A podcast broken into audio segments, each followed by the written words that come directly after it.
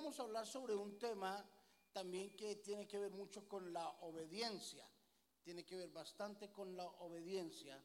Y vamos al libro de Génesis, capítulo número 22. Génesis, capítulo 22. Y vamos a trabajar un poquito en este texto de las escrituras, porque yo quiero que usted vea algo muy bonito, algo que eh, de repente usted ha leído este texto muchas veces, pero de repente no entiende cómo es la cuestión. De repente eh, para usted le es nuevo entender algunas cosas de las escrituras. Génesis capítulo 22, versículo 1. Dice la Biblia de esta forma. Y aconteció después de estas cosas, no cuadraron bien ese video bien. Permítame, yo busco aquí entonces, porque está mal cuadrado ese video bien.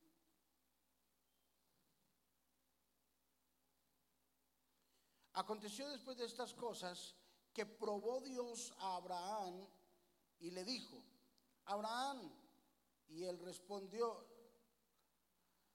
heme aquí, y dijo, toma ahora tu hijo, tu único hijo, Isaac, a quien amas, y vete a tierra de Moriab y ofrécelo allí en holocausto sobre uno de los montes que yo te diré.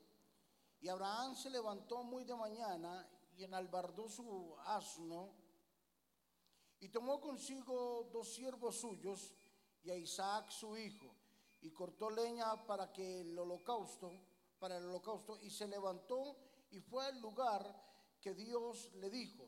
Al tercer día alzó Abraham sus ojos y vio el lugar de lejos. Entonces dijo Abraham a sus siervos, esperad aquí con el asno y yo y el muchacho iremos hasta allí y adoraremos. Y volveremos a vosotros.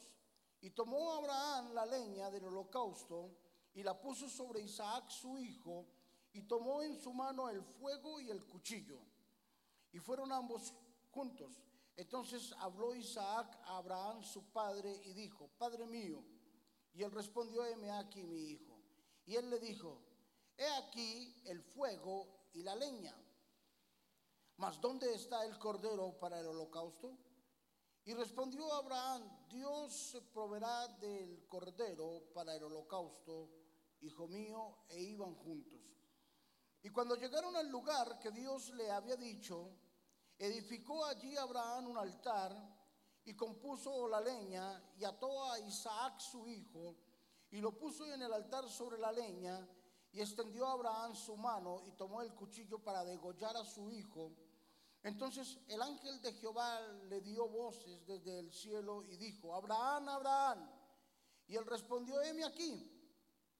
Y él le dijo, no extiendas tu mano sobre el muchacho, ni le hagas nada, porque ya conozco que temes a Dios, por cuanto no me has rehusado a tu hijo, a tu único.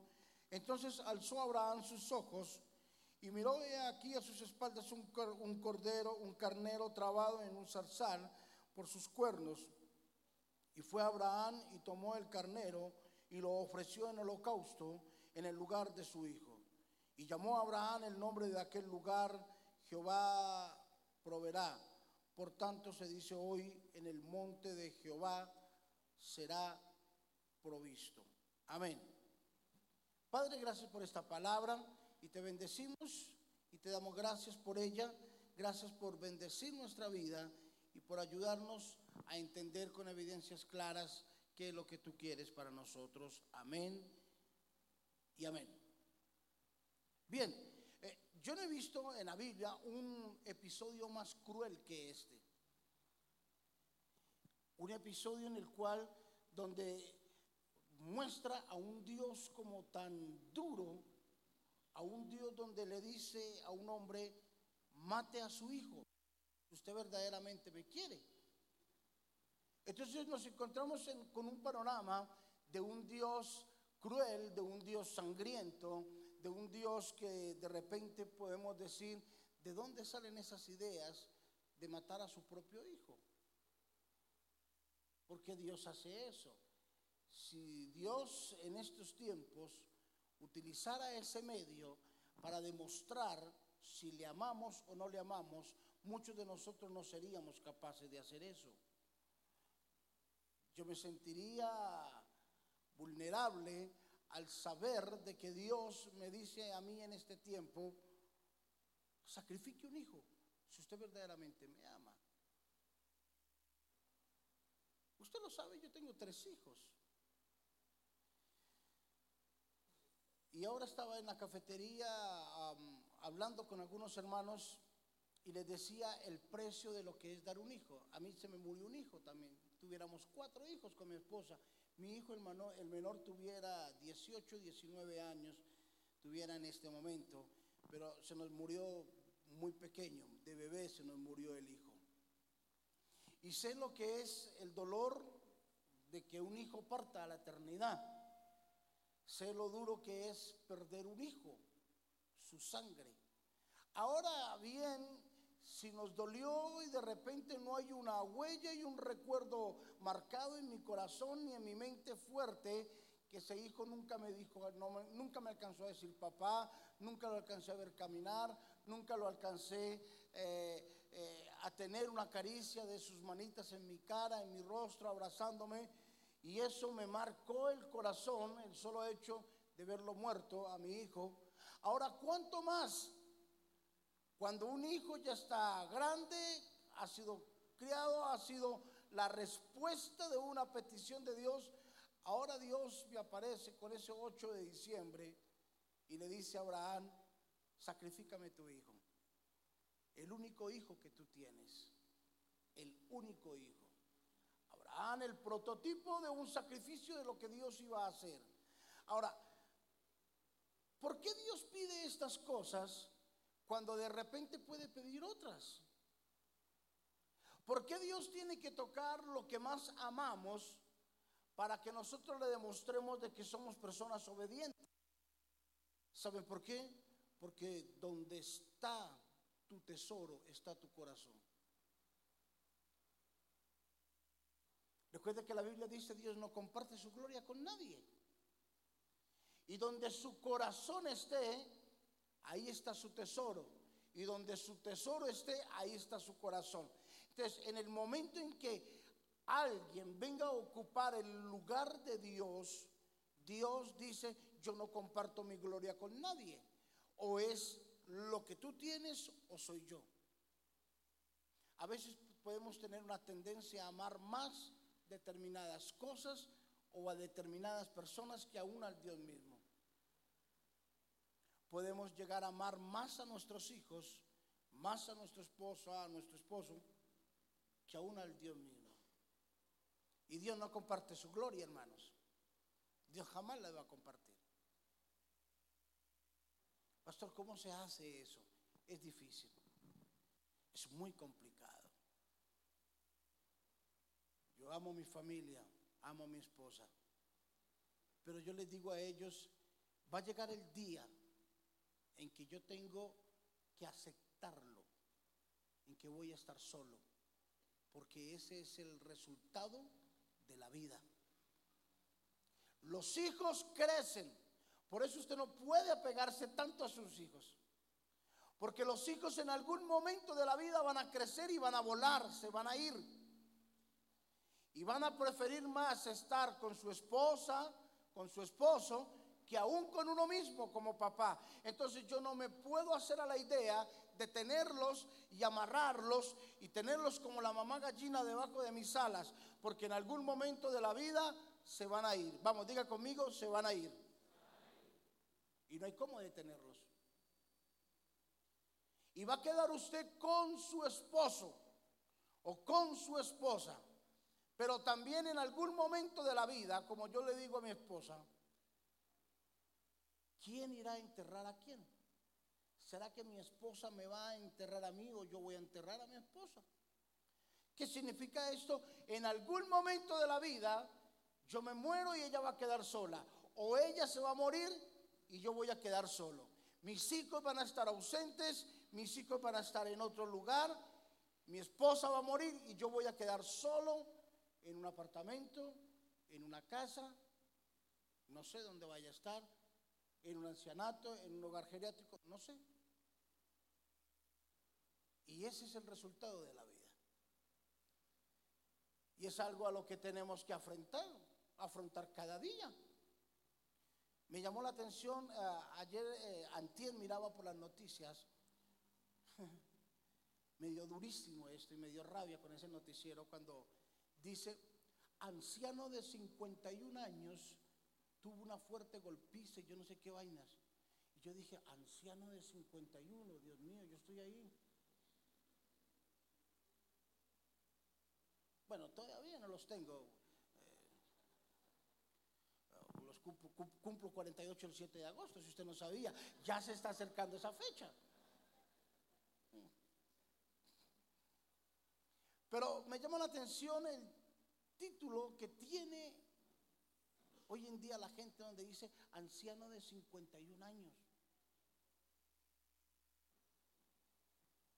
Y donde está establecido para el hombre que viva 70 años.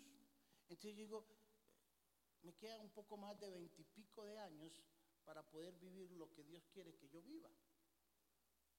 Porque la vida es dura, es fugaz, es sagaz. Y a veces le digo a mi esposa, ¿qué hemos hecho? ¿Qué hemos disfrutado? ¿Qué hemos hecho? Dígame qué hemos disfrutado. ¿Qué nos hemos puesto? ¿Qué hemos comido? ¿Dónde hemos viajado? Vamos a vivir la vida. Vamos a hacerla grata y feliz. Porque en algún momento Dios nos la va a pedir. En algún momento Dios le va a pedir sus hijos y le va a decir, deme sus hijos. Ay, señores, que deme sus hijos y usted se los va a tener que entregar. Deme a su esposo, Dios se lo va a tener, usted se lo va a tener que entregar. Deme a su esposa, deme sus riquezas, deme su casa, deme su casa, démelo todo. Entonces ahí es donde nos apegamos a las cosas y decimos, Dios mío, qué difícil es obedecer a lo que Dios quiere que nosotros hagamos. Cuán complicado es poder entender a veces los pensamientos de Dios. Entonces tengo tres puntos muy rápidos para compartir con ustedes en esta mañana. Lo primero que yo quiero que ustedes entiendan es, la obediencia traerá dolor. ¿Qué traerá la obediencia? Dolor. La obediencia trae dolor. Deme su hijo.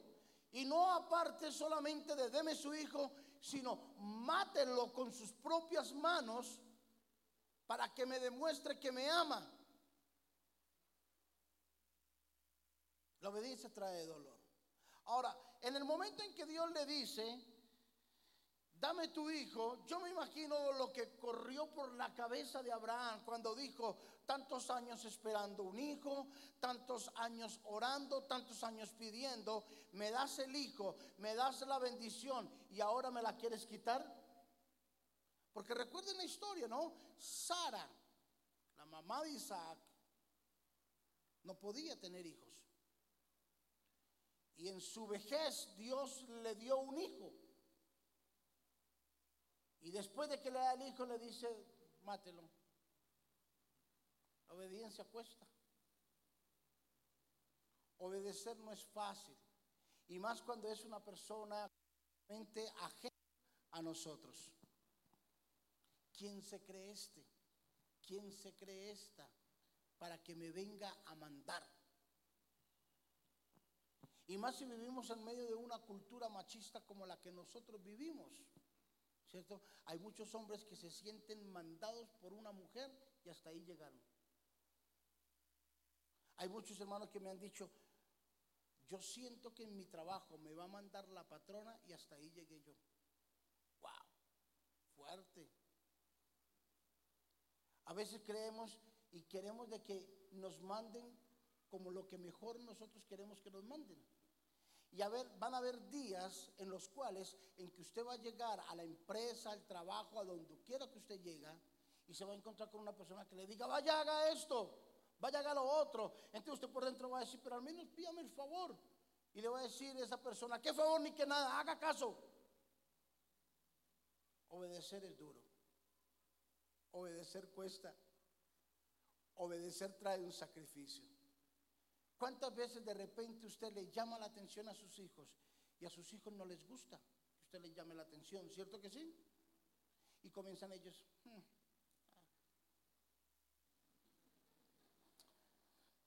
ah, mamones, mamona,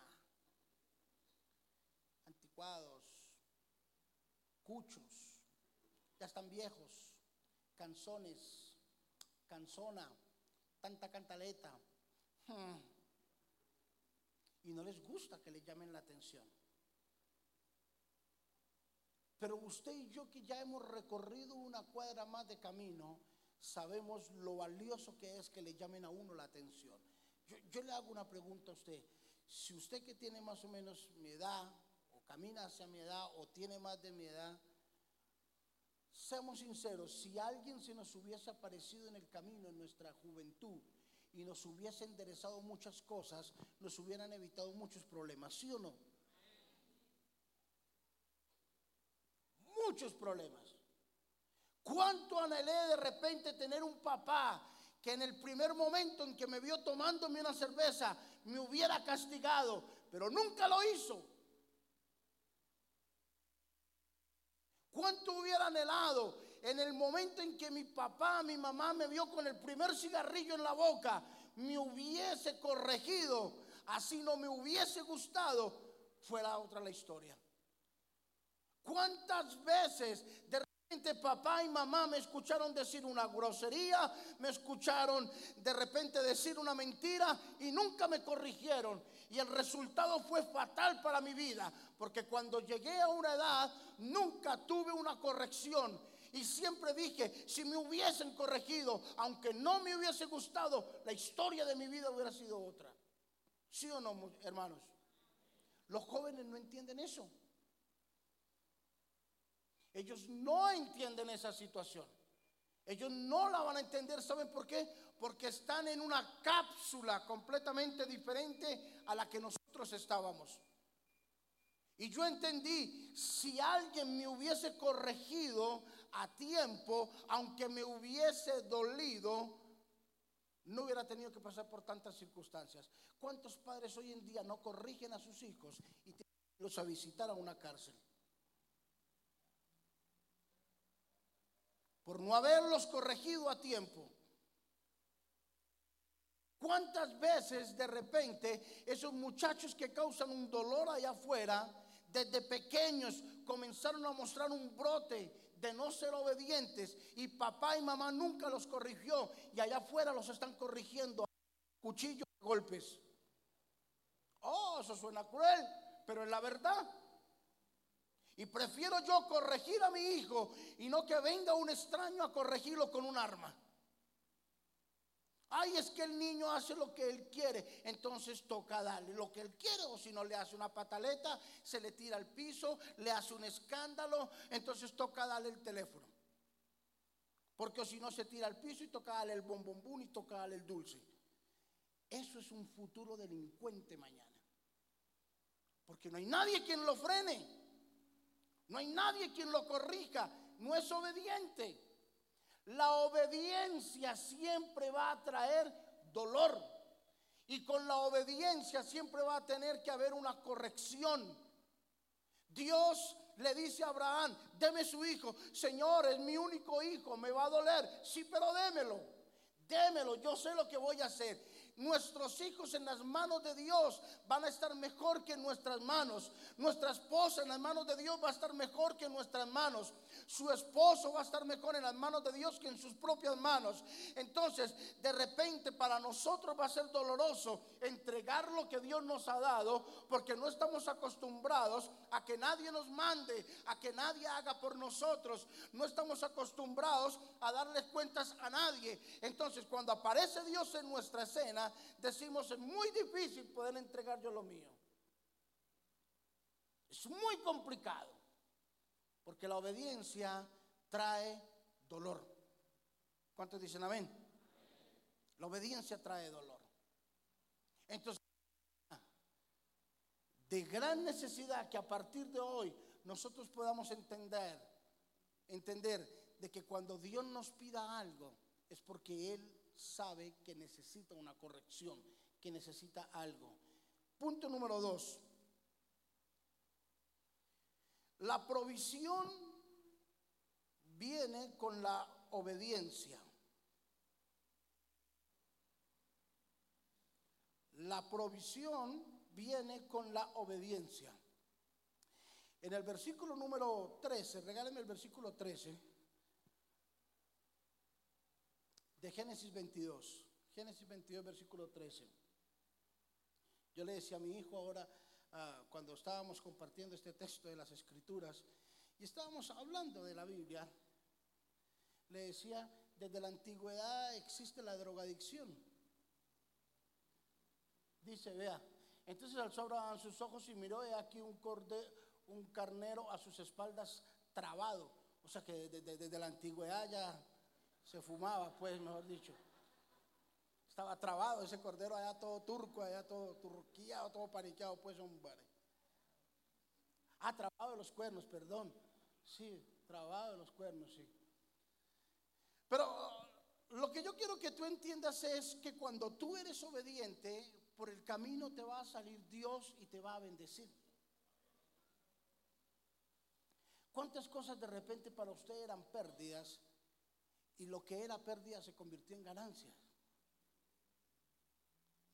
¿Cuántas cosas de repente para lo que, para usted era un sacrificio, hoy en día es una gran bendición?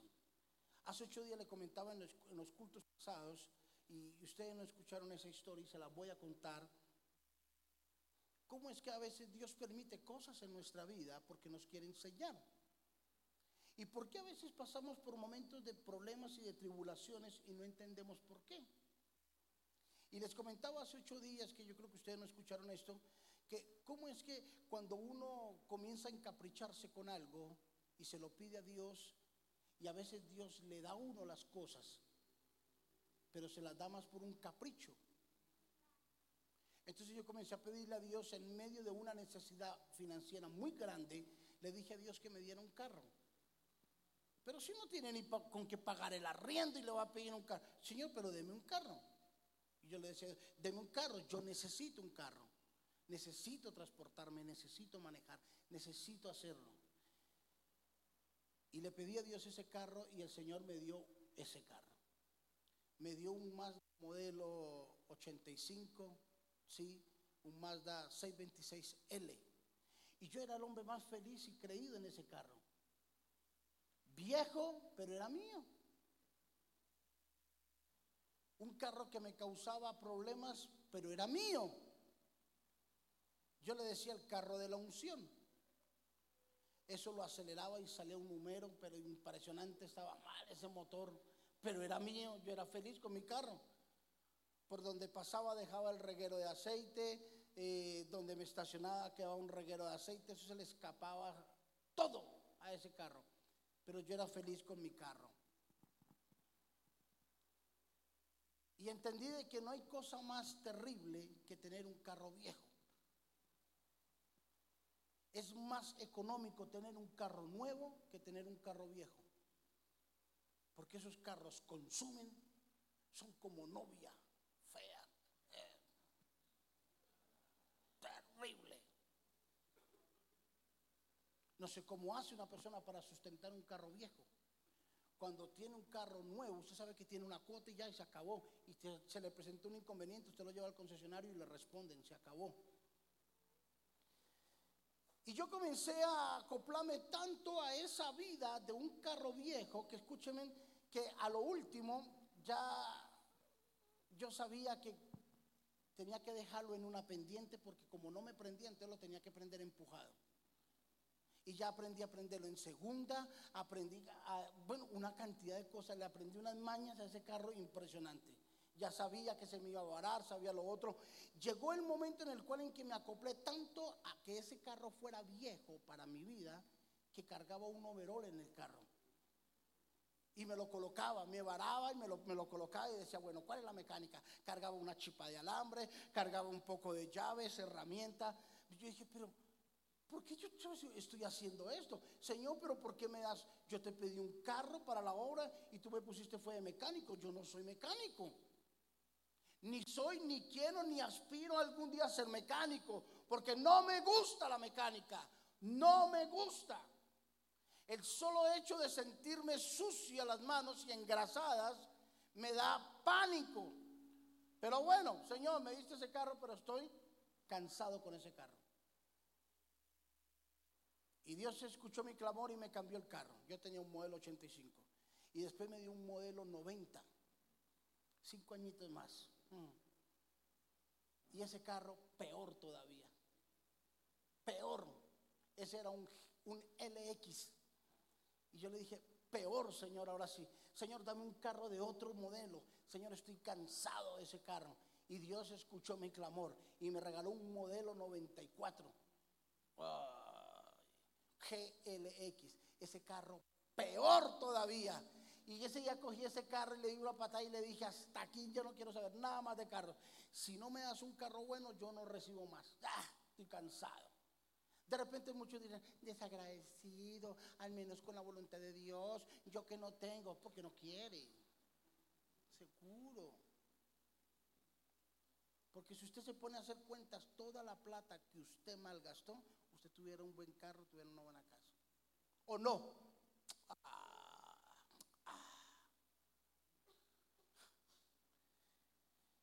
Y le dije, Señor, no quiero eso. No lo quiero, con toda seguridad. ¿Por qué le digo que junto con la obediencia, junto con la provisión viene la bendición? Escúcheme. Con el tiempo le dije, Señor, quiero un buen carro. Y Dios me dio un buen carro. Con el tiempo me lo dio. Y me dio el privilegio de ir al concesionario y sacarlo del concesionario y sentir el olor a nuevo. Ah, ya sé que no tengo que ensuciarme, no tengo que vivir sucio, engrasado ni nada.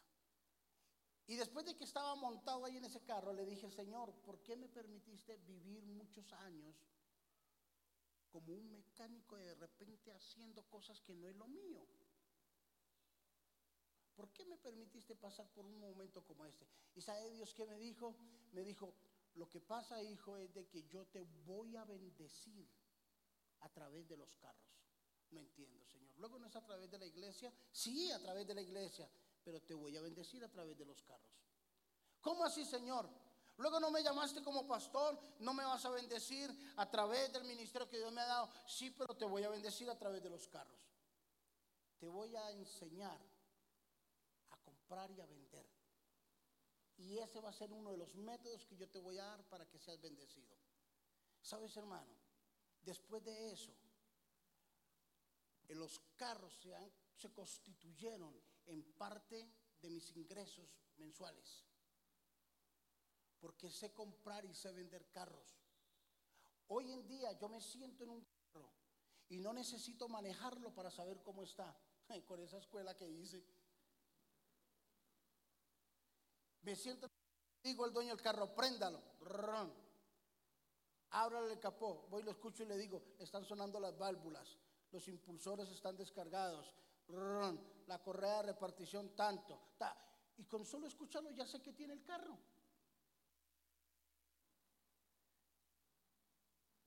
Y cuando lo voy a revisar, cojo una manguera, prum, me la pongo en el oído y lo pongo en el motor y le digo, terran, están sonando los casquetes, están ta, ta, ta, ta, porque ya aprendí, hice el curso.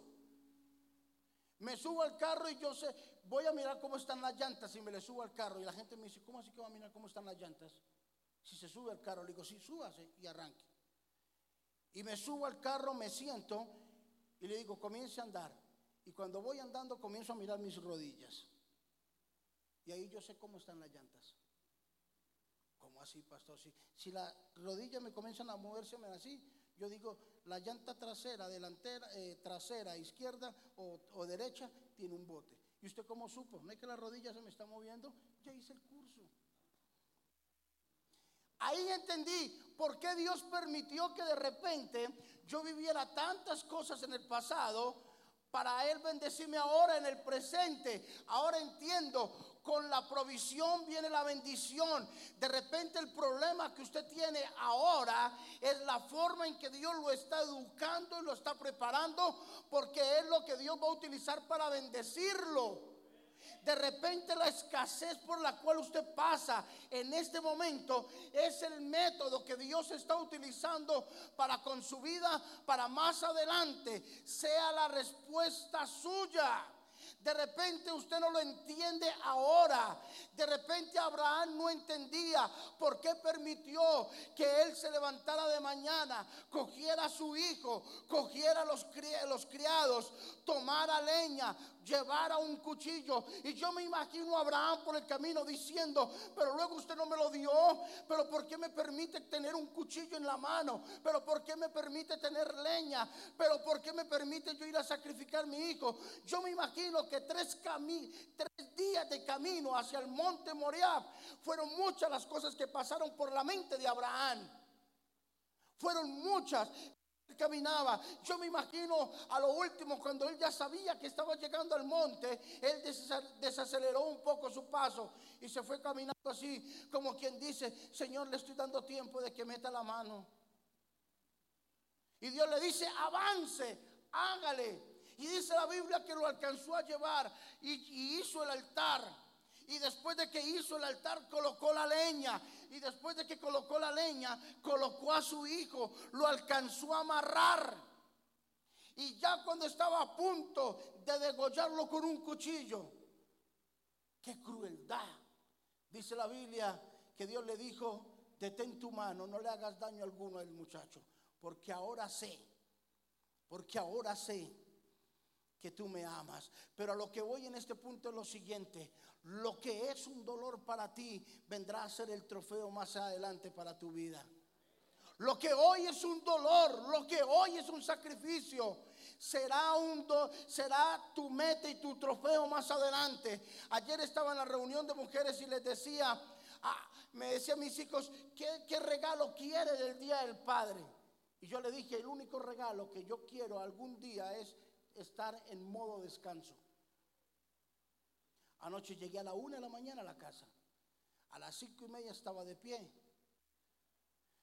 alistándome para venir viajar para acá. Qué cosa tremenda. Dormí tres horas, cuatro horas y llegué aquí y me senté en la cafetería, estoy que me duermo y tengo que predicar los tres servicios, tengo que predicar esto, hoy, tengo otro compromiso por la tarde, mañana tengo compromiso todos los días, todo el día, esta semana salgo, salgo para, para Ecuador, llego de Ecuador, salgo para, salgo para Medellín, de Medellín salgo para Estados Unidos y digo, ¿cuándo voy a descansar? ¿Cuándo voy a tener eso? Entonces le dije a mis hijos, el regalo que yo quiero ahora es estar en modo descanso. ¿Cómo es el modo descanso? Bajen el blackout de la, de la habitación, corran las cortinas, cierren la puerta y quiero dormir. Le digo la verdad, hace años, años y años que no sé lo que es dormir hasta las 8 de la mañana. No sé lo que es dormir hasta las 8 de la mañana. Me imagino que los jóvenes están diciendo, eso es fácil. Sí, claro. Fácil se privan. Hace años que no sé lo que es dormir hasta las 8 de la mañana. Y les digo, quiero eso. Despiérteme solamente para comer y déjame dormir hasta que los ojos se me hinchen. ¿Sabe por qué? Porque hoy en día, de repente, el levantar una iglesia el levantar un ministerio demanda de un sacrificio. Demanda de un sacrificio. Lo que es un sacrificio para mí hoy en día mañana será mi corona. Lo que es un sufrimiento de repente, lo que es un arduo trabajo, mañana será el estandarte de mi trofeo. Será el día en que yo voy a estar bien, voy a estar mejor. ¿Sabe por qué?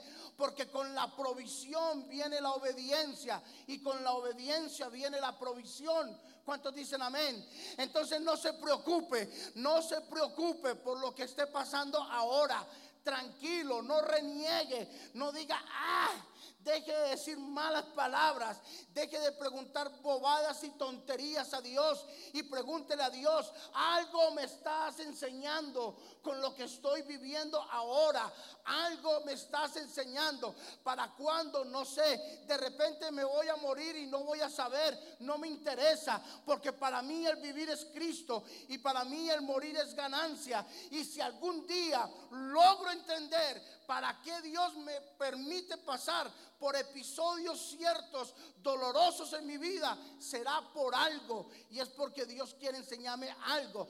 Transmítale a sus hijos eso. Siéntese con sus hijos y transmítales eso y dígale a sus hijos, amor de mi vida, papito, mamita, hoy de repente pasamos por una crisis, pero mañana lo vamos a tener. Hoy de repente no tenemos, pero mañana lo vamos a tener. Hoy tú no entiendes por qué pasas por esto, pero mañana lo vas a entender. Hoy de repente no te puedo dar todo lo que tú quieres, pero mañana te lo daré. Enséñeles que detrás del sufrimiento viene la bendición, que detrás de la obediencia viene también la provisión de parte de Dios. Tres y último. permítame tomarme algo.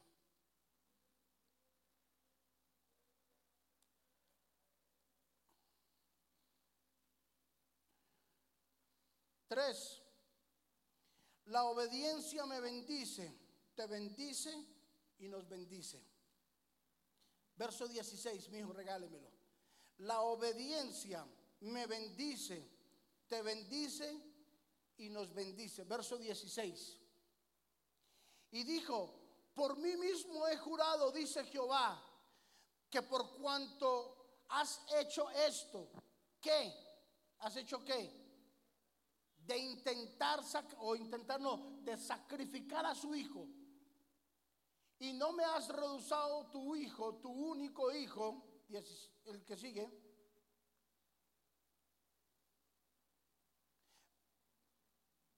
bendiciéndote te, te bendeciré y multiplicando multiplicaré tu simiente como las estrellas del cielo y como la arena que está a la orilla del mar y tu simiente poseerá las puertas de tus enemigos. Ahora, escúcheme. El obedecer traerá bendición para mí, para mis hijos, para los hijos de mis hijos y los hijos de los hijos de los hijos de los hijos de mis hijos. Alguien tiene que tomar la delantera en esto. Han pasado los años y una de las cosas que yo le, decía al Señor, Señor, cuánto me hubiera gustado haber nacido en un hogar cristiano para no haber pasado por circunstancias difíciles. ¿Cuánto me hubiera gustado que mi papá y mi mamá hubiesen sido pastores? ¿Cuánto hubiera sido? Yo soy, en, toda mi familia, yo soy la primera línea de pastor. Mi hijo ya viene a ser la segunda línea de pastores. Y los nietos míos aspiro de que sean también siervos de Dios. O eso quiero yo, ¿no?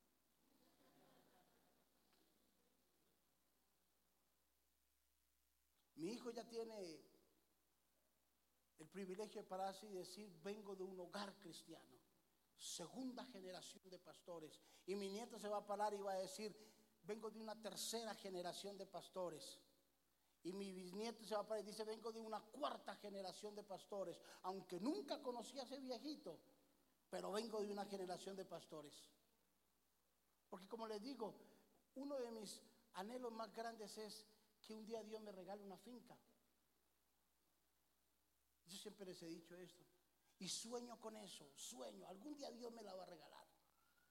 Y en, y en toda la entrada de la finca quiero hacer algo, así lo digan narcisista, así digan ególatra. No me interesa. Pero como yo soy la primera línea sanguínea que se atrevió a romper la maldición de la pobreza, de la necesidad, que se atrevió a romper la, maldición de la drogadicción en mi casa, eh, rompí la maldición del alcoholismo, rompí la maldición del robo, rompí la maldición de, la violencia, rompí la maldición del homicidio, rompí la maldición de todo. Entonces yo digo, algo tiene que quedar grabado en la mente de mis futuras generaciones, algo tiene que quedar grabado. Y le digo a mis hijos, y en toda la entrada de esa finca o de esa hacienda, voy a mandar a hacer una escultura con mi imagen. La voy a mandar a hacer. Uh. ególatra, diga lo que quiera. Recuerde que usted critica lo que no puede hacer. Y esa escultura va a ser así.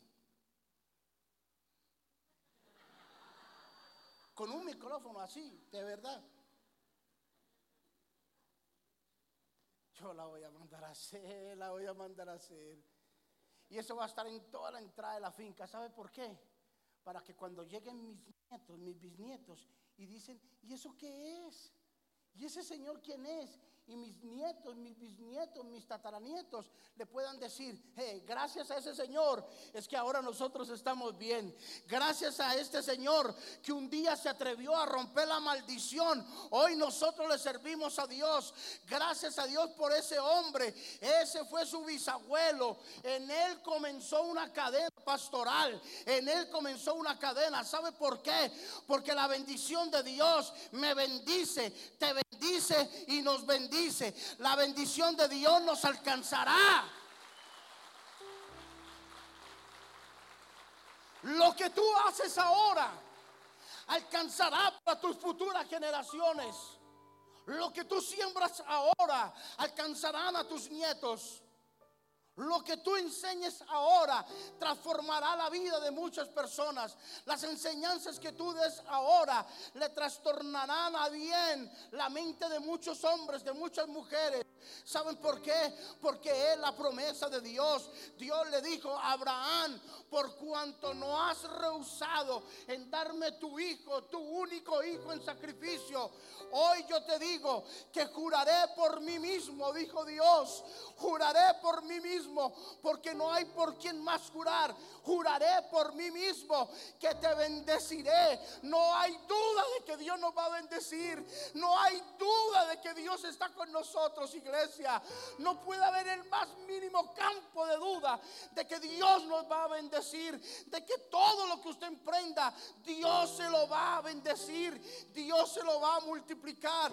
Dios me dijo, juro por mí mismo, Ricardo, que te bendeciré. Pueden venir los vientos huracanados más grandes. Y pueden venir los momentos más duros. Y pueden venir las escasez que quiera. Pero hay una palabra de parte de Dios donde Dios me dice, juro por mí mismo que te bendeciré. Juro por mí mismo que te bendeciré. Y bendeciré a tus futuras generaciones y a las simientes de tus generaciones. O sea, esto nunca se acabará mientras estemos aquí en la tierra. Por esa palabra, por esa palabra, yo voy a caminar. Y sea que vea la bendición o sea que no vea la bendición, de repente hay cosas, escúchame lo que le voy a decirle, de repente hay cosas que nosotros no las vamos a ver, pero nuestros hijos sí las van a ver. Porque yo creo firmemente en que irán de gloria en gloria, de bendición en bendición. Mis hijos me tienen que superar. Si mis hijos no me superan, perdí, el tiempo. Si mis hijos hacen lo mismo que yo hice, fui un fracaso de papá. Y si mis hijos hacen menos de lo que yo hice, perdí el tiempo también aquí en la tierra. Porque mis hijos me tienen que superar en todo. En todo mis hijos me tienen que superar. Mis hijos tienen que ir a los países que yo no fui. Tienen que hablar los idiomas que yo no hablé. Tienen que tener el dinero que yo no tuve. Mis hijos tienen que tener la posición y el poder que yo nunca pude tener. Mis hijos me tienen que superar. Si mis hijos no me superan, perdí el tiempo.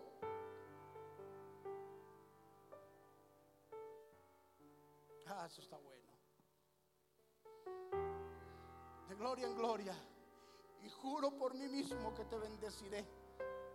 Y no solo a ti, sino a las simientes de tus simientes los bendeciré de una forma gloriosa y de una forma maravillosa. ¿Qué tal si se coloca de pie y vamos a orar?